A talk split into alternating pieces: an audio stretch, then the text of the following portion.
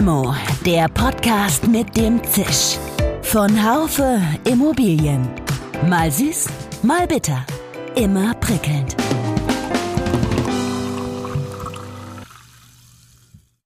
Hallo, liebe Limo-Fans.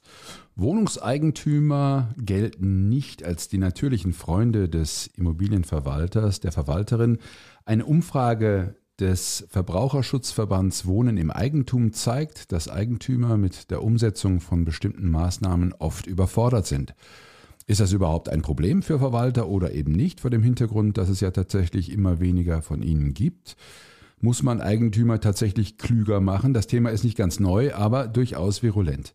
Ich spreche dazu mit Martin Metzger, Geschäftsführer des Verwaltungsunternehmens Alpina Immowelten in Rosenheim und Mitglied des Vorstands beim Bundesfachverband der Immobilienverwalter BVI. Wenn ich heute Mitglied in einem Golfclub werden will, dann zwingt man mich, eine Platzreife abzulegen, weil man von mir wissen möchte, ob ich technisch und mental in der Lage bin, Mitglied des Vereins werden zu können. Und dann denke ich mir, bei einer WIG reicht es, wenn ich Geld habe und mir die Wohnung kaufe. Das ist aber viel komplexer wie die Vereinsmitgliedschaft eines Golfclubs. Mein Name ist Dirk Labusch, ich bin Chefredakteur des Fachmagazins Immobilienwirtschaft. Martin, ich grüße dich ganz herzlich. Viele Grüße nach Rosenheim. Wie ist dein Leben dort? Wie geht's dir? Vielen lieben Dank, Dirk. Äh, mir persönlich geht's sehr, sehr gut. Danke dir dafür. Ich nehme auch immer nur so Podcast-Counterparts, denen es gut geht. Sonst äh, fühlen sich die Leute direkt äh, ganz schlecht. Also schön, dass es dir gut geht. Das habe ich aber schon auch äh, gedacht. Erzähl doch drei Takte weiter. Ja, was darf ich dir sagen? Erstmal hier zu Rosenheim. Äh, ein wahnsinniges Privileg, hier leben und wohnen zu dürfen. Wunderschöne Stadt.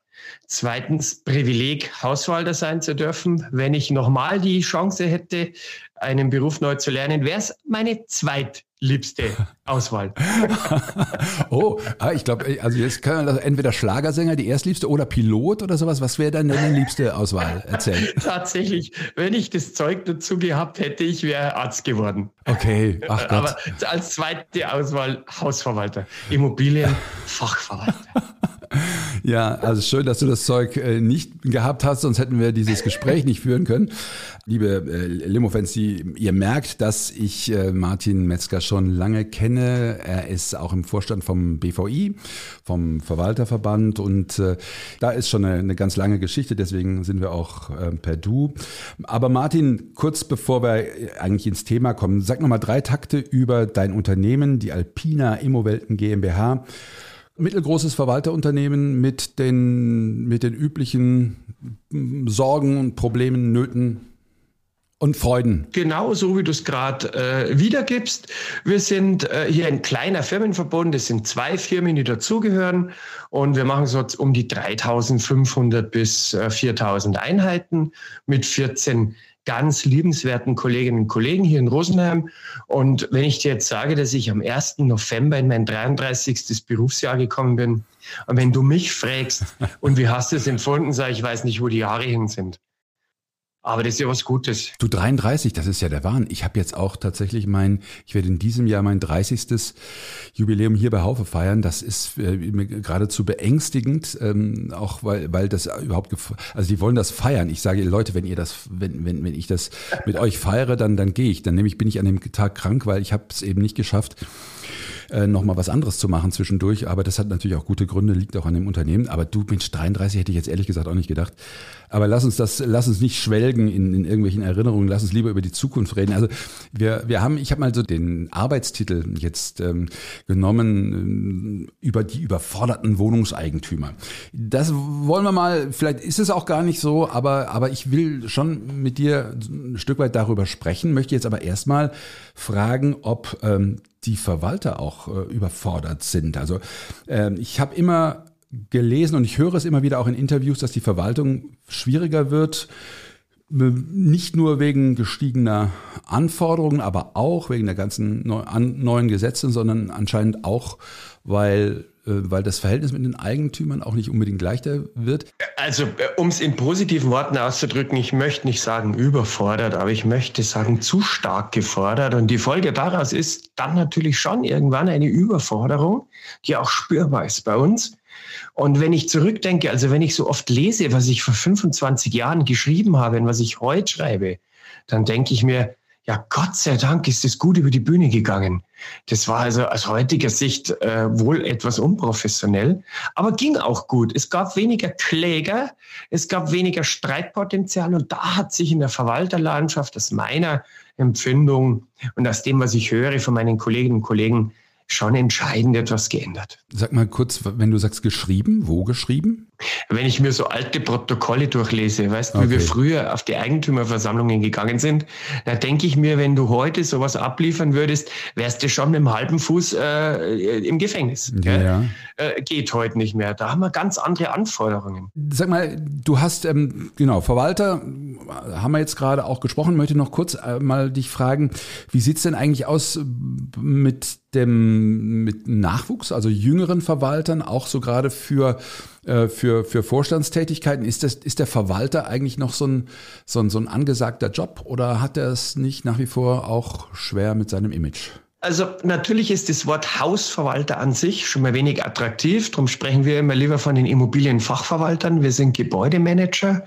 Und wenn du mich zum Nachwuchs fragst, äh, zunächst mal freut's mich, dass ich den Eindruck habe, dass sich hier was ändert.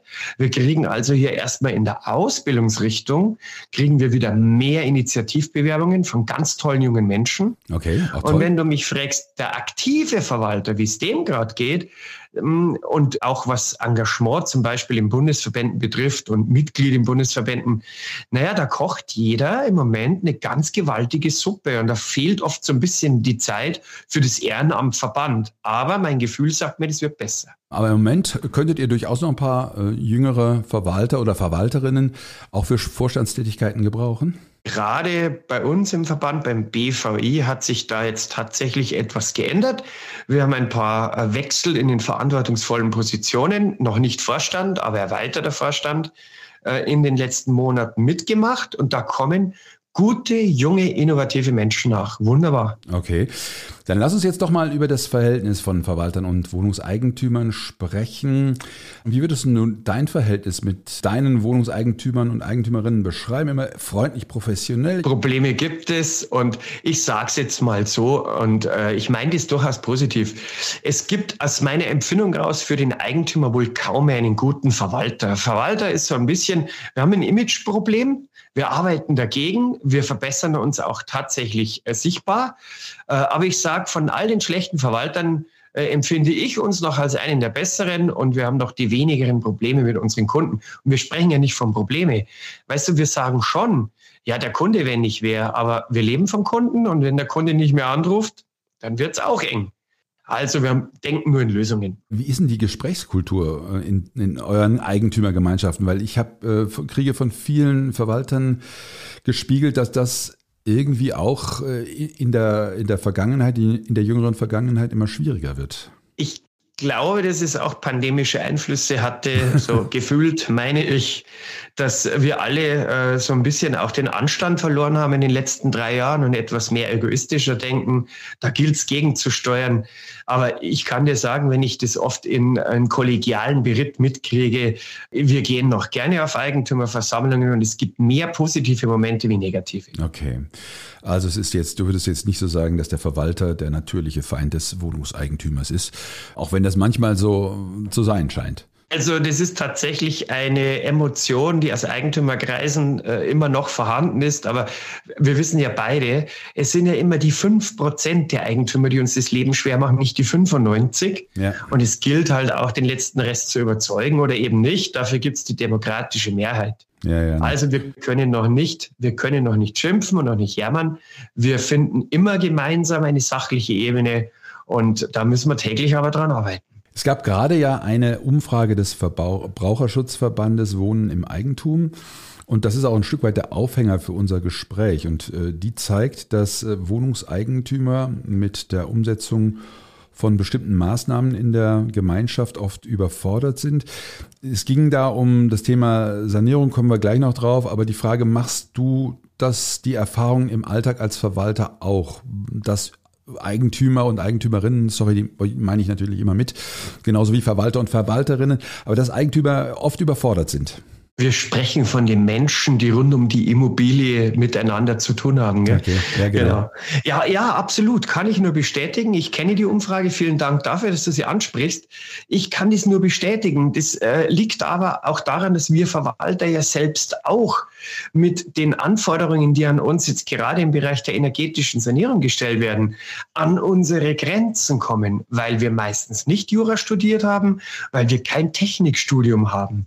Jetzt, wenn der Verwalter schon ein Problem hat, ein Verständnisproblem, äh, dann wird es natürlich umso schwieriger, das auch dem, dem Eigentümer letztendlich so zu kommunizieren, dass man ein gutes Gefühl bei der Sache hat. Hm. Ich verstehe die Umfrage, mich hat es nicht gewundert. Ja. Und äh, da, da gilt es tatsächlich auch noch, äh, da müssen wir noch ein paar Stellschrauben drehen, äh, damit hier äh, diese, dieses gemeinsame beim Eigentümer muss ankommen, Verwalter ist nicht dein natürlicher Feind. Wir haben alle beide dieselben Ziele und äh, tatsächlich auch bei der Politik muss er ankommen, das ist aber nur am Rande erwähnt. Man muss diese Dinge ein wenig entbürokratisieren. Und dann sind wir auf einem guten Weg. Welche Dinge meinst du, die man entbürokratisieren muss? Das Wohnungseigentumsgesetz? Oder? Ja, ich, ich kann es dem Speziellen sagen, wenn du heute eine energetische Sanierung planst. Es kommt zum einen, haben wir äh, einen demografischen Wandel in unseren WEGs wie überall. Äh, ich würde mir doch als 70-jähriger Eigentümer auch überlegen, ob ich nur mir 30.000 Euro in die alte Bude investiere ja. oder nicht lieber eine Schiffsreise mache.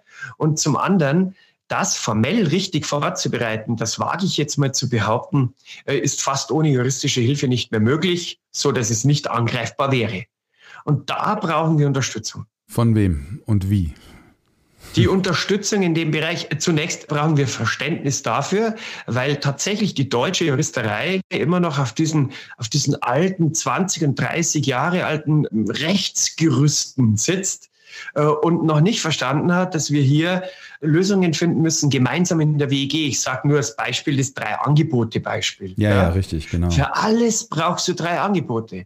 Du kriegst die aber nicht mehr, möchtest aber in der WIG eine ordnungsgemäße Sanierung vorbereiten. Du hast vielleicht nur zwei Angebote. Hm. Du sagst es auch den Eigentümern. Wenn es dann äh, juristisch betrachtet wird, zur Anfechtung kommt, wird zu 90 Prozent die Richterschaft sagen, ja, aus formellen Gründen ist der Beschluss aufzuheben. Wir kommen nicht weg vom Fleck. Wir haben mittlerweile die, ich sage immer, jetzt gibt es mal so manchmal die etwas unlösbaren Probleme im WEG. Hm. Da muss ein Umdenken stattfinden. Okay, also ein Umdenken auch bei der, bei der Richterschaft. Ich, ich kann mir vorstellen, dass, dass das kommen muss, weil du kriegst ja nun, wie du sagst, ja auch selber, du kriegst ja oftmals gar nicht drei Handwerker im Moment, äh, die dir auch äh, Angebote machen können. Da wird es sicherlich ein Umdenken geben. Aber im Moment bezieht man sich noch drauf und es macht das Leben nicht gerade einfacher. Ich kann dir noch ein Beispiel nennen. Ja, gerne. Sag mir einen Grund, warum eine Eigentümerversammlung immer ab 18 Uhr stattfinden muss. 90 Prozent der deutschen Rechtsprechung steht auf dem Standpunkt, dass man die Berufstätigkeit der Eigentümerin, des Eigentümers im Vordergrund berücksichtigen müsse und deshalb die Eigentümerversammlung außerhalb der üblichen Arbeitszeiten stattzufinden habe. Mhm. Das kann nicht funktionieren, weil auch bei uns arbeiten Menschen die Arbeitszeit rechtlich vor, Vorgaben erfüllen müssen, respektive wir. Da muss auch ein Umdenken stattfinden. So eine Eigentümerversammlung muss Nachmittag organisiert werden dürfen. Ja, klar. Warum kann ich mir für mein Lebenskapital nicht einmal im Jahr einen halben Tag frei nehmen, wenn ich dabei sein möchte? Und da arbeiten wir gerade dran an diesen Dingen. Im Verband meinst du jetzt, ne? Ja, genau. Okay, alles klar. Aber ich äh, denke mir manchmal, ich habe selber eine kleine Eigentumswohnung und ähm, bin ja nun da durchaus vorbelastet oder auch, auch weiß ein bisschen was, aber ich habe mit, mit anderen Miteigentümern gesprochen in der Versammlung, die dann sagten, Mensch, wenn ich gewusst hätte, was das alles für Probleme gibt, dann hätte ich wahrscheinlich gar keine, keine Wohnung, keine Eigentumswohnung erworben. Und ich glaube, das ist ein, ein, eine interessante Nummer. Da kommen wir auch gleich auf das, was du, was du dann auch, äh, was du auch proklamieren wolltest. Aber ich glaube, das ist so ein, so ein, so ein, so ein Satz, der, der steht exemplarisch für, für das, was viele Eigentümer denken. Das, da bin ich von überzeugt. Wie, wie siehst du das? Da machst du mir natürlich jetzt ein offenes Scheunentor auf. Ja. Ich, der, der, Eigentümer, der unwillig äh, und, und vielleicht auch unsachlich argumentiert, der ist ja zunächst mal verunsichert. Er stellt nämlich gerade fest, er hat sich in eine sehr komplexe Gemeinschaft eingekauft und weiß darüber viel zu wenig und das wenige, was er weiß, es ist Halbwissen aus dem Internet. Hm. Und da haben wir Immobilienfachverwalter, wir haben eigentlich das Problem, dass wir jeden Tag von A bis Z äh, die, die Gepflogenheiten und das WEG von neuem erklären. Äh, ich verstehe also den Eigentümer auch. Es ist viel zu kompliziert, Wohnungseigentum als Sondereigentum in, in einer WEG zu besitzen. Ja, das ist, das ist so. Ich erinnere mich aber noch an eine, eine Zeit, das war so am Anfang meiner Tätigkeit, da gab es dann genügend Stimmen, die sagten, ach, es ist eigentlich gut, wenn unser Eigentum, wenn die Eigentümer dumm sind, wenn sie uninformiert sind. Nur ein dummer Eigentümer ist eigentlich ein guter Eigentümer, weil dem können wir ja was beibringen. Ähm, was sagst du, wenn du das hörst? Da kämpfe ich wie ein Löwe dafür, äh, dass genau das nicht die richtige Einstellung sein kann. Unsere Devise ist, dass wir versuchen, die Eigentümer ins Boot zu holen und einfach auch über unsere Schwierigkeiten im tagtäglichen Verwalterleben berichten dürfen, damit wir Verständnis beim Eigentümer dafür wecken, dass wir gemeinsam Probleme lösen wollen. Hm. Also ich finde es nicht so gut, äh, auf Desinformation der Eigentümer zu setzen, dann lieber auf richtige und gute Information. Aber, aber wie machst du es, dass du sie ins Boot holst? Das, äh, Im besten Fall hat tatsächlich der Eigentümer oder der Verwalter vertritt die Interessen des Eigentümers. Aber viele Eigentümer sehen ja den Verwalter als denjenigen an, der sie Geld kostet und der, der nicht so wahnsinnig viel tut. Also wie, wie, wie, wie, wie machst du es? Äh, machst du Veranstaltungen mit denen? Machst du, wie holst du sie ins Boot? Beiratsseminare und so, so, all die ganze Nummer. Tatsächlich die ganze Palette, den ganzen Bauchladen. Wir waren einer der ersten, die in den 90er Jahren ein großes Beiratsforum ins Leben gerufen haben. In der Spitze waren wir deutlich über 200 Menschen hier mhm. und haben auf Information gesetzt. Wir haben also für viel Geld teure Referenten eingekauft, äh, professionelle Referenten, damit die Eigentümer ihre Fragen an den Top-Juristen stellen können. Mhm. Und äh, das war für uns tatsächlich die beste, das beste Marketing, das es gibt, weil äh, ein gutes Gefühl dabei rauskam. Das Gefühl dafür, mein Verwalter macht eigentlich äh, ziemlich viel gut und ziemlich viel richtig. Und äh, man hat dann auf diesem Beiratsforum, das gönne ich jedem, der da mal hingeht, auch mal den Schulterklopfer gekriegt und, und das Lob, hey, das hast du gut gemacht. Also war absolut richtiges so zu tun. Okay, aber das so ein Beiratsseminar, das kannst du ja nicht für sämtliche Wohnungseigentümer veranstalten. Ich meine, den Beirat ins Boot zu holen ist schon mal nicht ganz schlecht, aber man muss auch gucken, dass der dass der Beirat nicht zu sehr auf Seite der Verwalter ist. Nachher werden die anderen Eigentümer äh, misstrauisch, kenne ich alles. Sehr, sehr gut, ja. Nicht, dass die meinen, da wird geklüngelt. Wir haben tatsächlich auch Eigentümer, die Interesse hatten, eingeladen. Eigentümer selbst holen wir dadurch ab, äh, indem wir immer wieder auf die Seite des Bundesverbands verweisen. Dort gibt es eine ganz tolle Informationsquelle, die Eigentümer aktuell. Da kann man neue und aktuelle Rechtsprechung lesen. Äh, wir haben auch hier bei uns zu den typischen Fragen der Eigentümer die Antworten entwickelt, sozusagen FAQs und haben die schriftlich niedergeschrieben. Die schicken wir raus an die Eigentümer und sagen, liste das mal durch, dann weißt du, wie es geht. Dann muss ich es auch nicht mehr von A bis Z vorbeten. Und so versuchen wir hier auf eine gute Informationsstruktur Wert zu legen. Aber es ist tatsächlich, Dirk, es ist noch zu wenig ich weiß noch, wir haben am Anfang mal drüber unterhalten, hast du gesagt, das müsste eigentlich jeder Eigentümer, der äh, Wohnungseigentum erwirbt, der müsste vorher so eine Art Führerschein machen. Bisschen ähm, provokativ, gell? Ja, ja, ja. Bisschen provokativ. Weißt du, ich denke mir eines, wenn ich heute Mitglied in einem Golfclub werden will, dann zwingt man mich, eine Platzreife abzulegen, weil man von mir wissen möchte, ob ich technisch und mental in der Lage bin, Mitglied des Vereins werden zu können. Hm. Äh, und dann denke ich mir, bei einer WIG reicht es, wenn ich Geld habe und mir die Wohnung kaufe. Das ist aber viel komplexer wie die Vereinsmitgliedschaft eines Golfclubs. Und da sage ich seit über zehn Jahren etwas provokativ. Eigentümer müsste man eigentlich schulen, bevor sie kaufen. Äh, das könnte durchaus eine ein, zwei, dreistündige Schulung sein. Und die grundlegenden Dinge des WIGs einmal auf Du und Du zu besprechen. Macht nur keiner. Hm. Warum auch? Kannst du für 20 Euro im Monat nicht abbilden. Ja, natürlich, das ist ganz klar. Aber der setzt ihr euch als Verband, werdet ihr euch dafür wahrscheinlich auch nicht einsetzen können. Das ist ein bisschen zu abgedreht, oder? oder es ist tatsächlich, du sagst es richtig, es ist noch zu abgedreht. Wenn ich, äh, das erzähle ich seit über zehn Jahren immer auf den vielen Seminaren, die ich jedes Jahr machen darf. Und es ist natürlich immer ein toller Lacher, der Eigentümerführerschein. Ja, ja, ja. Äh, aber wir sind, wir sind mental noch nicht so weit. Aber die äh, Lösung wäre für mich zukünftig, wirklich zu sagen, der Verwalter darf hier ein, zwei Stunden neue Eigentümer schulen. Ja, und darf dafür auch Geld kriegen. Das wäre die richtige Lösung. Hm. Ja, damit hätten wir schon viele Probleme weniger.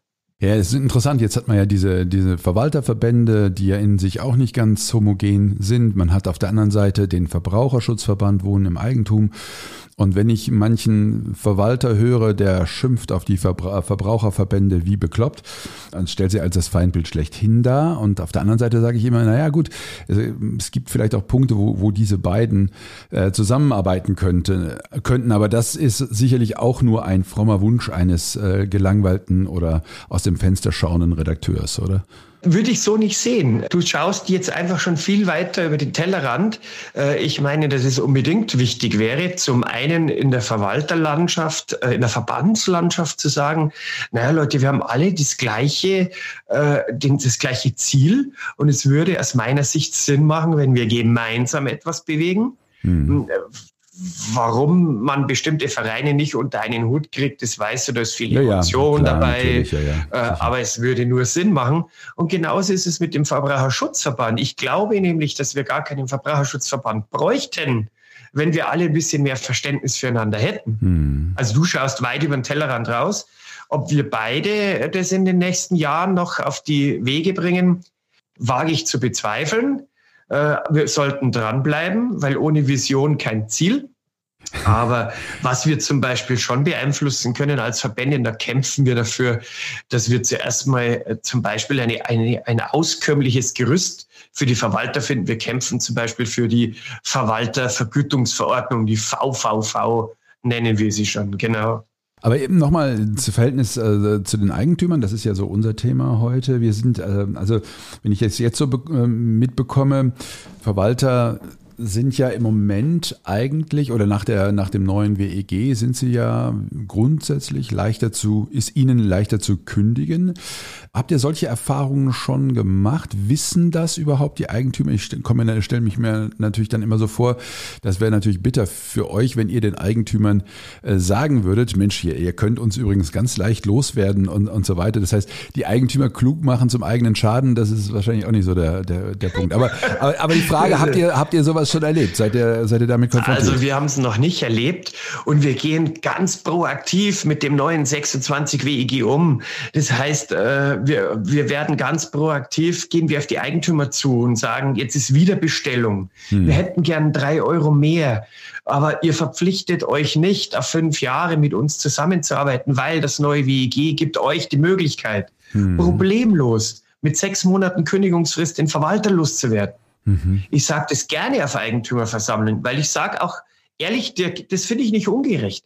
Wir Verwalter durften ja immer schon unser Amt relativ schadlos niederlegen, zu jeder Zeit. Mhm. Also ist es doch nur gerecht, wenn die Eigentümergemeinschaft dieselbe Situation vor, sie, äh, vor sich hat. Ja, ja, klar. Also zumal das dann wieder, äh, dann, dann wird, kann man wieder sagen, der Gute wird überleben und der nicht so Gute wird nicht überleben.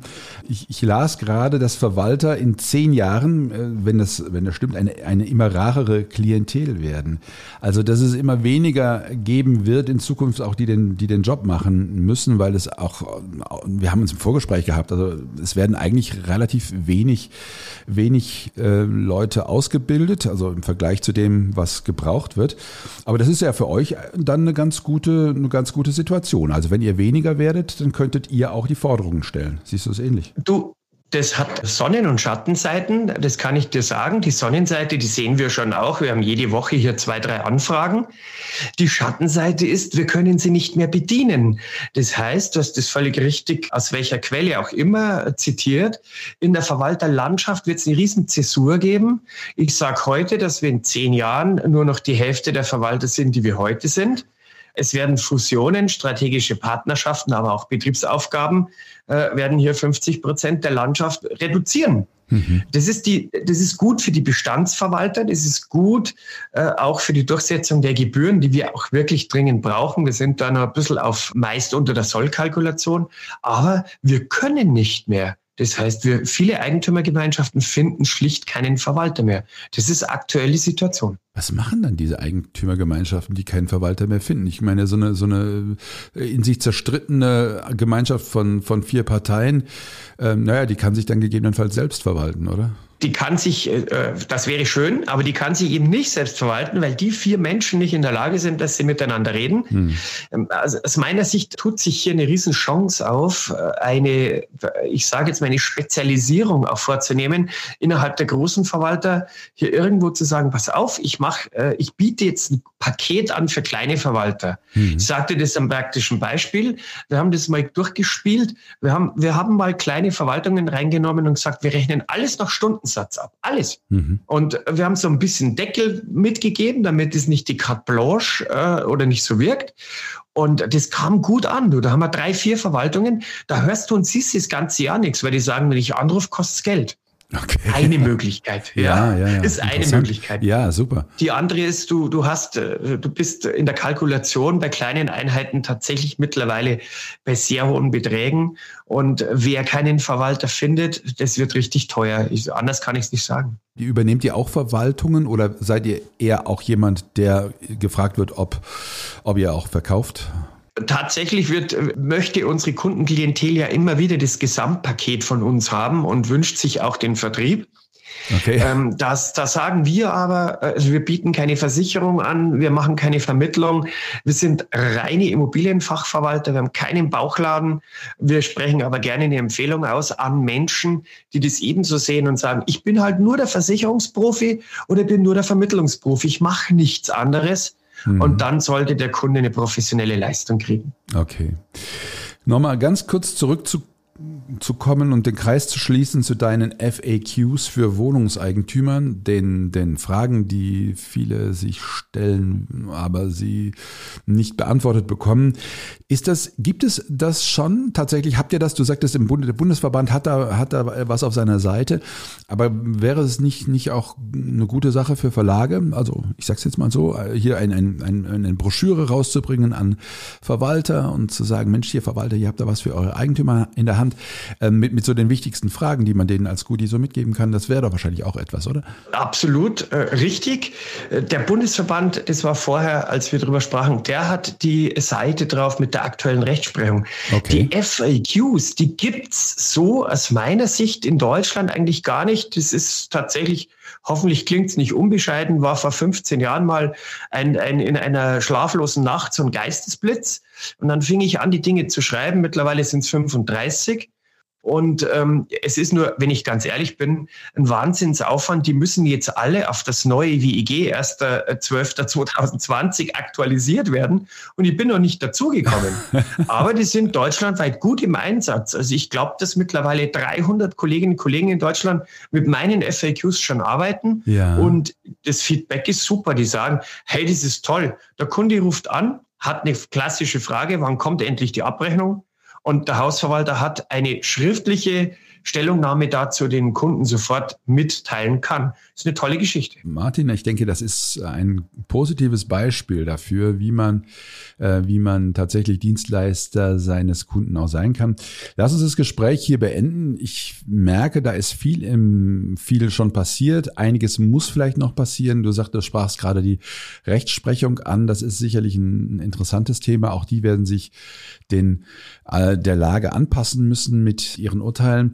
Ich mach mal die Augen zu. Wir geben dir eine Limo aus und ich, wir, du kannst dir trinken mit wem immer du willst, lebendig tot, der Immobilienbranche zugehörig oder nicht.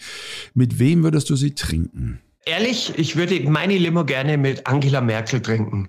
Ich würde diese Frau gern kennenlernen und äh, ich wäre ihr sehr dankbar, wenn sie sich 45 Minuten für mich Zeit nimmt, maximal. Äh, weil äh, ich hätte so viele Fragen an Sie und ich glaube, dass sie eine der wenigen Menschen ist im Leben, äh, der mir Politik erklären könnte und ich finde sie eine interessante Frau. Ja, interessant. Also ich fand sie jetzt auch wieder ganz spannend, weil sie, weil sie gesagt hat, ein Krieg, äh, ein Frieden ohne Einbeziehung von Russland wird auch nicht möglich sein. Und ich glaube, da hat sie, da hat sie wirklich recht. Martin, es war mir ein Hochgenuss, mit dir zu sprechen. Ich danke dir sehr. Ich freue mich, wenn wir uns im Mai sehen bei eurem, äh, bei eurem Verwaltertag und vielleicht auch schon vorher. Bis dahin, lass es dir gut gehen. Herzliche Grüße nach Rosenheim und bis ganz bald. Vielen lieben Dank und liebe Grüße nach Freiburg. Danke, Dirk. Ich glaube tatsächlich auch, dass es ein Gebot der Stunde ist, die Eigentümer klüger zu machen, wie auch immer. Und Eigentlich ist es ein Unding, dass es zwei Verbände gibt, die sich manchmal bekämpfen. Denn eigentlich sollte es um Erhalt und Weiterentwicklung einer Immobilie gehen und da ziehen Eigentümer und Verwalter doch am gleichen Strang. Bleiben Sie uns gewogen. Herzliche Grüße, auch im Namen des Teams. Severin Goutier, Nico Usbeck. Bis zum nächsten Mal in diesem Immobilientheater. Ihr, euer Dirk Labusch. Schön, dass Sie dabei waren. Bis zur nächsten Folge von Limo, dem Podcast mit dem Zisch von Haufe Immobilien. Um keine Folge zu verpassen, abonnieren Sie doch einfach den Podcast in Ihrer Podcast-App.